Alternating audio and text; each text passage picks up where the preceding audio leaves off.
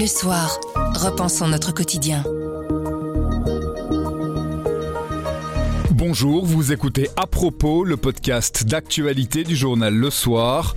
Tous les jours, on vous propose des analyses, des explications et des décryptages. C'est notre oreille sur l'actualité. Lundi soir, des manifestants ont dégradé des panneaux de signalisation à Scarbeck, des panneaux liés à la mise en place de Good Move. On fait le point sur le nouveau plan de mobilité en région bruxelloise. Mais avant, Richie Sunak est le nouveau Premier ministre britannique. Qui est-il? Quels sont les défis qui l'attendent? Nous sommes le mercredi 26 octobre. Je m'appelle Pierre Fagnard. À propos, voici l'actualité comme vous l'entendez. Grand angle. Depuis hier, le Royaume-Uni connaît un nouveau Premier ministre, le troisième en deux mois. Le conservateur Richie Sunak succède au sulfureux Boris Johnson et à une en déroute. Il est le premier locataire de Downing Street à être aussi jeune, 42 ans, ex-banquier et ministre des Finances, descendant d'une famille indienne immigrée. Le roi Charles III l'a chargé de former un gouvernement. Il hérite d'une économie en ruine et son parti, le Parti conservateur, est au plus bas dans les sondages. Alors va-t-il pouvoir faire mieux que ses prédécesseurs Camille Petou a posé la question à Agnès Alexandre Collier, professeure de civilisation britannique à l'Université de Bourgogne en France. Bonjour Agnès Alexandre Collier. Bonjour. On aimerait comprendre comment a été choisi Richie Sunak en seulement quelques jours après la démission de Liz Truss. Alors, la procédure d'élection du leader, déjà, il faut savoir que les Britanniques élisent un parti avant tout et que euh, les leaders peuvent euh, changer si euh, ils doivent faire face à une motion de défiance, comme ça a été le cas récemment. Et donc, cette élection est une élection interne qui concerne traditionnellement les députés dans un premier temps, qui doivent sélectionner parmi un, un certain nombre de candidats deux candidats, et ces deux candidats sont ensuite départagés par les militants. Donc c'est le type d'élection qu'on a pu voir euh, notamment pour euh, l'élection de Boris Johnson et ensuite pour euh, l'élection de Liz Truss qui expliquait que l'été dernier par exemple lorsque Liz Truss et Rishi Sunak étaient en lice pour le poste de dirigeant, finalement Liz Truss l'a emporté. Dernier tour de scrutin, finalement les militants ont préféré Liz Truss à Rishi Sunak qui lui avait plutôt d'après les sondages la préférence des électeurs conservateurs. Donc traditionnellement c'est comme ça que le scrutin se déroule. Or là, devant l'urgence de la situation et la crise politique et la démission finalement de Liz Truss de manière assez précipitée quand même, il a fallu, pour stabiliser un petit peu les choses, verrouiller la procédure en amont. C'est ce qu'on a compris lorsque la procédure a été annoncée. On nous a expliqué que le Parti conservateur allait privilégier simplement euh, faire en sorte qu'il n'y ait que trois candidats qui se présentent. On se souvient du temps de Liz Truss et Rishi Sunak, il y avait huit ou neuf candidats au départ et qu'à l'issue d'un certain nombre de tours de scrutin, ils étaient les seuls à rester en lice. Dans ce cas, une nouvelle procédure a été mise en place un peu urgente, nécessitant euh, pour chacun des candidats le parrainage de 100 députés. Ce qui limitait à 3, puisqu'il y a 357 députés à la Chambre des communes, ça limitait nécessairement à 3 candidats maximum la possibilité de se présenter à cette élection. Et donc, on a vu effectivement des candidatures être envisagées, dont celle de Boris Johnson qui l'a retirée immédiatement. Au moment où ces parrainages ont été rendus publics, on s'est aperçu que Penny Morden, qui était donc l'autre candidate, n'avait pas reçu le nombre de parrainages nécessaires. Et donc, euh, Rishi Sunak a pu être élu directement par les députés et sans passer par le vote des militants, puisqu'il était le seul candidat finalement en liste dans ce scrutin un peu exceptionnel, qui a été sans doute, encore une fois, verrouillé par le Parti conservateur pour accélérer la procédure qui d'habitude prend plusieurs semaines et ce qui dans la situation de crise actuelle n'aurait pas été possible. Il est désormais le plus jeune Premier ministre de l'histoire moderne, originaire d'Inde, de confession hindoue. Il est aussi ex-ministre des Finances et ancien banquier. Il est richissime. Est-ce que ce profil jamais vu est bien reçu par les Britanniques? Ce qu'il faut savoir, c'est que le Parti conservateur est historiquement perçu, en tout cas, comme le parti des élites financières, le parti de la City de Londres. Si on regarde la configuration en fait des du Parti conservateur. Il y a une forte majorité d'adhérents dans le sud-est qui euh, sont assez sensibles en fait à ce profil, au fait que Rishi Sunak provienne des milieux d'affaires. Il a fait toute sa carrière à Goldman Sachs. Il a de surcroît une certaine compétence en fait dans la gestion économique du pays puisqu'il a été ministre des Finances. Du point de vue finalement du positionnement idéologique du Parti conservateur, c'est un profil qui est euh, assez bien reçu. Son ethnicité, c'est un symbole très fort qui est envoyé à la communauté internationale, mais pour le Parti conservateur, je ne crois pas que ce soit un, un élément finalement assez décisif. Rishi Sunak et d'autres membres issus des minorités ethniques au sein du Parti conservateur ne se sont vraiment jamais présentés comme des représentants des porte-étendards de minorités ethniques particulières. D'une part parce que le Royaume-Uni c'est un pays multiculturel, les communautés cohabitent de manière relativement pas forcément harmonieuse, mais en tout cas elles cohabitent. Les signes distinctifs ou les signes religieux sont tout à fait acceptés. De sur Rishi Sunak euh, provient de ce qu'on appelle une immigration historique, c'est-à-dire les pays du Commonwealth, l'Inde, le Pakistan, le Bangladesh, sont des communautés très intégrées qui ont intégré en fait les valeurs de méritocratie. Et finalement, je pense que c'est surtout cet élément qui est perçu comme un, un, point positif et un atout pour le, pour le Premier ministre. Il y aura sans doute un effet Obama qui sera peut-être très éphémère, hein, parce que c'est en effet le, le, premier Premier ministre de couleur hein, dans ce pays. Dans la situation de crise qu'on observe actuellement, ce qui compte, ça va être surtout euh, les actions qu'il va mener immédiatement, son expérience politique qui euh, témoigne d'une certaine compétence à affronter euh, les difficultés économiques. Et c'est là-dessus qu'on va attendre effectivement le nouveau Premier ministre. Après avoir passé 44 jours seulement au pouvoir, qu'est-ce que Liz Truss a laissé à Rishi Sunak? Alors, en 44 jours, pas grand-chose. Si ce n'est une série de volte-face assez humiliantes pour elle, on a pu le voir. Liz Truss est également une députée qui a été élue euh, relativement récemment. Liz Truss est arrivée au parti en 2010 et elle est arrivée sur la base d'un programme hyper libertarien.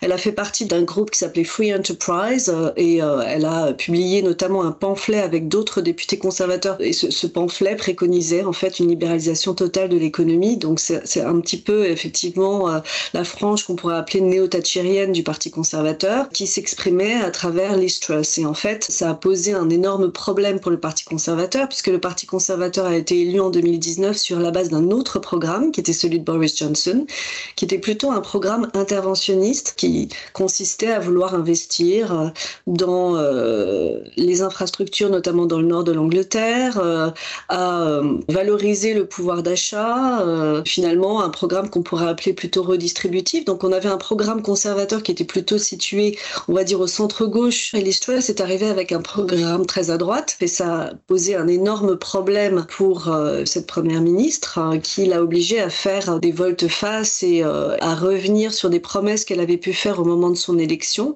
puisque ces promesses, en fait, contredisaient totalement les raisons pour lesquelles le Parti conservateur avait été élu en 2019.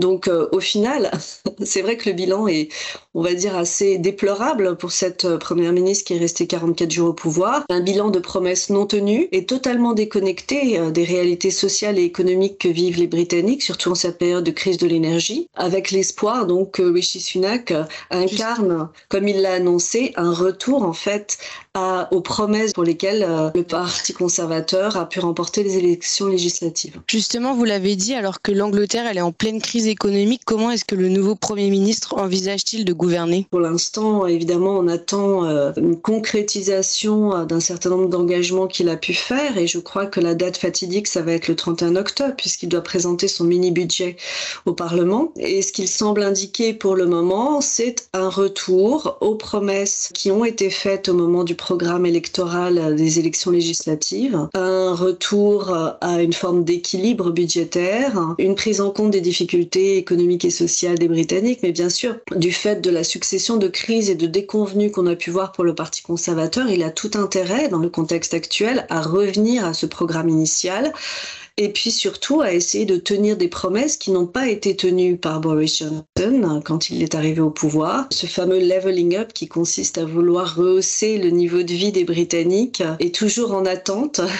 Et donc, euh, dans le contexte actuel, je pense que là, il a un vrai défi à relever. Il a déjà annoncé qu'il faudrait peut-être se préparer à des hausses d'impôts, ce qui est l'inverse de ce que l'histoire avait dit. Donc, euh, on imagine effectivement un retour aux sources en quelque sorte, ou en tout cas à un retour aux engagements initiaux pour lesquels le Parti conservateur a été élu en décembre 2019 et pour lequel il a réussi à conquérir des bastions euh, plutôt ouvriers, travaillistes, qui attendent de pouvoir bénéficier de mesures de redistribution euh, et euh, d'amélioration de leur niveau de vie. Et finalement, donc vous l'avez aussi dit, le Royaume-Uni a connu une succession de blocages politiques depuis le Brexit. Est-ce qu'aujourd'hui vous pensez qu'il va réussir à changer cette dynamique? Alors pour ce qui est du Brexit, il faut rappeler quand même que Rishi Sunak était un Brexiteur pur et dur, hein, si je puis dire. Il a fait campagne pour le Brexit. Le Brexit n'est plus un problème. Il s'agit de faire en sorte, en tout cas, que les quelques dossiers qui restent en suspens, comme le protocole nord-irlandais, soient réglés dans la douceur, puisqu'il y a eu quand même toutes sortes de difficultés sur cette question sensible. On peut imaginer qu'étant lui-même un Brexiteur euh, des premiers jours, Rishi Sunak va essayer de clôturer le dossier de Brexit euh, relativement rapidement. À mon avis, l'enjeu principal pour Rishi Sunak, c'est vraiment de retrouver une forme de sérénité, de stabilité, euh, plutôt que d'essayer d'engager des mesures révolutionnaires qui risqueraient au contraire de provoquer une véritable crise sociale et économique. Mais le défi est de taille parce que la crise sociale est déjà présente. Il y a eu un certain nombre de manifestations et de grèves très lourdes l'été dernier au Royaume-Uni. Il va devoir certainement marcher sur des œufs pendant les mois qui viennent et faire en sorte d'unifier un maximum son parti qui est extrêmement divisé sur les questions économiques, sur la question du Brexit et de faire en sorte que euh, la perspective des prochaines élections euh, survienne relativement sereinement. Merci beaucoup Agnès Alexandre Collier. Merci à vous.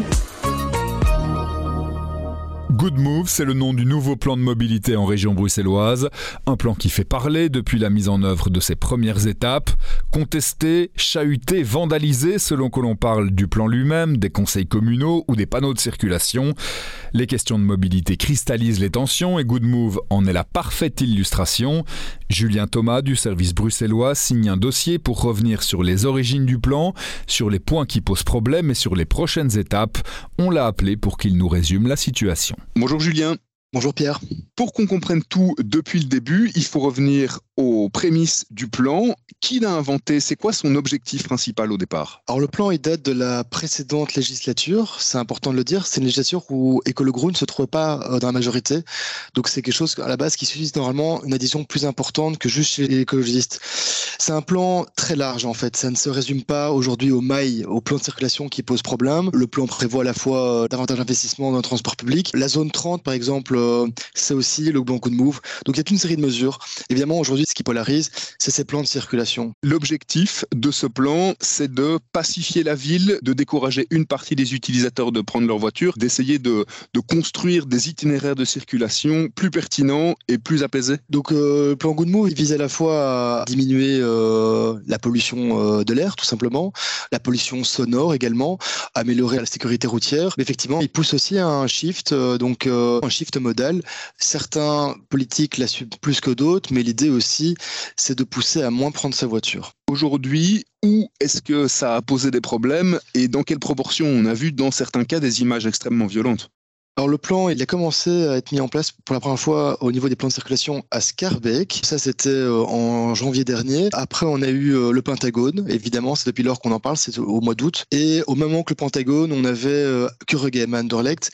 C'est à Kuregem que déjà, entre guillemets, le premier domino est tombé dans la mesure où bah, le plan, simplement, est quasiment jeté à la poubelle. Il y a une vive opposition de la part d'une partie des habitants. Ça a été assez, assez même violent, parfois dans leur expression. Et à ce plan est euh, jeté à la poubelle ou mis au frigo, euh, dirait la majorité locale, il y a un domino qui est déjà tombé, euh, ça met sous pression l'ensemble des autres plans. Les opposants, et ils sont nombreux, on sait que la mobilité c'est un sujet polarisant, l'usage de la voiture aussi. Les opposants savent que s'ils donnent de la voix, il y aura effectivement un, suivi. Et donc ça fragilise d'emblée le, plan à Scarbeck, mais aussi on est à deux ans des élections communales, il y a toute une série de partis politiques de majorité locale qui commencent à se dire que des électeurs pas c'est pas bon pour eux évidemment. Une partie de ce qui a été reproché aussi, notamment euh, au moment de la mise en place de la maille du Pentagone, c'est que ça a été fait au milieu du mois d'août avec peut-être euh, parfois un, déficit de communication. La mise en place du plan n'a pas été accompagnée d'explications pédagogiques sur pourquoi il était mis en place. On touche à un sujet essentiel, hein, donc c'est la communication et la concertation. C'est des gros reproches. Les plans en eux-mêmes sont déjà en soi imparfaits, mais ça c'est assumé. On sait que, enfin quand je dis on sait, les concepteurs des plans disent, on sait qu'il faudra changer des choses. Alors au niveau de la concertation, il y a des lacunes importantes. Les, gens n'ont pas toujours été bien concertés. Maintenant, intrinsèquement, c'est très difficile de concerter. Euh, je discutais avec un bureau d'études euh, pas plus tard que la semaine passée, et il me disait mais si on organise des réunions le soir euh, d'informations, personne ne vient. Si on fait des questions sur Internet, on nous dira c'est sur Internet, donc c'est pas très sûr. Euh. Donc c'est difficile. Or, au niveau de la communication, il y a sûrement des efforts qui doivent être faits. Chaque commune fait sa popote, chaque commune communique, concerte un peu selon ses propres guidelines, et donc on peut pas faire une généralité. Euh, ce qui est sûr, c'est que voilà, une partie des gens euh, ne suivent pas nécessairement toujours les médias ou ne vont pas regarder dans leur boîte aux lettres le dépliant qu'on leur a envoyé. Et puis parfois c'est un peu une excuse. Ok, on leur a envoyé un dépliant, mais ils sont contre, ils sont contre, et qu'on les concerte ne changera rien de toute façon. Par rapport à la mise en place en été, ça, je pense que c'est un peu un faux procès. Ils l'ont fait exprès que ce soit au 16 août euh, au Pentagone, parce qu'effectivement, il y a moins de gens, mais c'était pas pour prendre les gens en traître, c'est parce que c'est plus facile de mettre ça en place quand il y a encore seulement une partie du trafic qui est là. Faire ça en plein de rentrée un 10 septembre aurait eu tout autant de critiques. Pour euh, comprendre aussi euh, parfois ce manque de concertation, il faudrait expliquer que le plan, il a été conçu par des bureaux d'études à la demande de la région, mais que ce sont les communes qui doivent mettre en place et donc il y a parfois un, petit décalage entre les aspirations des uns et des autres. Alors ce que j'ai entendu, j'en discutais avec un bureau d'études euh, proche euh, du plan, en tout cas de la conception, c'est que finalement parfois la région est peut-être un peu retombée dans ses travers, à savoir dans une pratique top-down, donc euh, du haut vers le bas, et donc parfois elle a encore trop piloté ses plans, et donc les communes ont alors beau jeu de dire que c'est pas leur plan. Donc peut-être que les communes n'ont pas été assez impliquées, elles le sont, mais peut-être elles sont pas assez responsabilisées parce que finalement chaque commune normalement doit faire son propre plan parce que les réalités locales sont, différentes. En théorie, c'est le cas, mais peut-être qu'en pratique, euh, par exemple, c'est la région qui a lancé les appels d'offres pour les bureaux d'études. Ce ne sont pas les communes. Donc les communes, on leur a imposé leurs bureaux d'études. C'est aussi des éléments qui jouent parfois un peu contre ce plan. Et on sait qu'à Bruxelles, mais ailleurs en Belgique, les pouvoirs locaux sont jaloux de leurs prérogatives. Au niveau de l'agenda, de ce qui est censé suivre, vous parliez tout à l'heure de domino. Maintenant, s'il y en a un qui est tombé, ils vont tous tomber. Le reste du plan, les autres mailles qui doivent encore être mises en place, tout est perdu? Tout n'est pas perdu, mais effectivement le plan tend à s'effriter et peut-être que voilà, il est complètement en train de se casser la, figure. Ce qui risque d'arriver, c'est que certaines parties, certaines mailles de toute façon restent. J'ai l'impression que au niveau du Pentagone avec Philippe Claus, ça risque de tenir. Maintenant, il y a toute une série de plans déjà dans lesquels euh, il y a des, des blocages. À Woluwe Saint-Lambert, ils ont dit qu'ils euh, s'en lavaient les mains. À Saint-Gilles, ça discute beaucoup. Euh, on verra bien le dénouement. Et puis, si on parle de l'avenir, à la fin de l'année, la région va renvoyer un appel à candidature pour les dix prochaines mailles. Parce qu'aujourd'hui, on parle de dix mailles, Scarbeck, Anderlecht, Bruxelles et compagnie, mais la région, normalement, doit être couverte par 50 mailles, tout le territoire. Et Il ça, faut aller encore plus loin. Oui, l'idée, c'est aller encore plus loin. Normalement, le plan est censé être fini en 2030 à raison de 5 mailles par an, ça fait 10 tous les deux ans, on en est loin. Et là, ce nouvel appel à projet qui va être lancé pour les 10 prochaines mailles, il euh, rencontre l'adhésion des bourgmestres que vous avez pu interroger? Mais absolument pas. Donc j'ai fait un tour de sonde auprès des 19 euh, communes. D'ici 2-3 mois, les communes devront se positionner et dire par exemple, euh, j'invente, imagine la commune d'Anderlecht pour une zone près du, du Cora d'Anderlecht, devrait dire voilà cette zone-là, on fait un appel à projet et on a besoin de l'argent de la région. Il n'y a aucune des communes, ou quasiment aucune, qui montre un enthousiasme immodéré. Et donc, euh, il y a peu de communes qui sont prêtes à, y aller. Évidemment, je pense que euh, du côté du cabinet de la ministre euh, Elvan Donbrand, la mobilité à Bruxelles, on doit être un peu inquiet de ça à l'heure de lancer bientôt cet appel à la candidature. Pour terminer, politiquement, en prenant un peu plus de hauteur, ça pourrait avoir des conséquences. Vous le disiez tout à l'heure, il y a des élections communales qui vont arriver dans un délai moyen court. C'est un sujet qui cristallise les tensions, euh, ça risque de laisser des traces? Dans deux ans, c'est les élections. Deux ans, c'est une éternité. Alors, euh, moi, j'ai l'impression que on n'en est pas au point de se dire que ça va euh, mettre sous pression des, majorités et faire des reversements de, de majorité. Maintenant, c'est intéressant de voir la grille de lecture pour l'instant des partis. Il n'y a aucun parti qui ose dire on est pour moins de voitures, on est pour la pollution. Donc, tout le monde dit soutenir le plan. Dans les faits, on remarque quand même que qu'est-ce qui se passe? Écolo Groen, ce sont les seules, les deux seules formations qui partout dans les 19 communes et au niveau de la région soutiennent sans réserve le plan. On a le PAES qui est écartelé. On a une tendance euh, XL Bruxelles-Ville euh, qui porte le plan Good Move, mais on a un Ahmed Lawesh qui est le président de la Fédération socialiste ou euh, par exemple Redouane Chahid qui est le, chef de groupe au Parlement sont des opposants notoires au plan. Donc le, PS est écartelé. Le MR et le PTB qui ne visent pas le même électorat mènent aujourd'hui une position forte, je dirais parfois même sans nuance. Et alors chez les engagés, donc l'ancien CDH, c'est un peu nuancé. Euh, ça dépend un peu des. Voilà, on sent des personnes qui sont contre, comme la bourgmestre de Jette, qui est pas nécessairement favorable à, à Good Move, ou en tout cas à l'implantation de la maille. Maintenant, euh, par exemple, euh, le chef de groupe d'opposition, les engagés à Bruxelles-Ville, ne demande pas la fin du plan. Donc voilà, parfois il y a un peu plus de nuances. Merci beaucoup, Julien. Merci, au revoir. À propos, c'est fini pour aujourd'hui, mais on revient lundi dès 7h. En attendant, abonnez-vous, partagez-nous. Vous nous trouverez sur notre site, notre application et votre plateforme de podcast préférée. À lundi.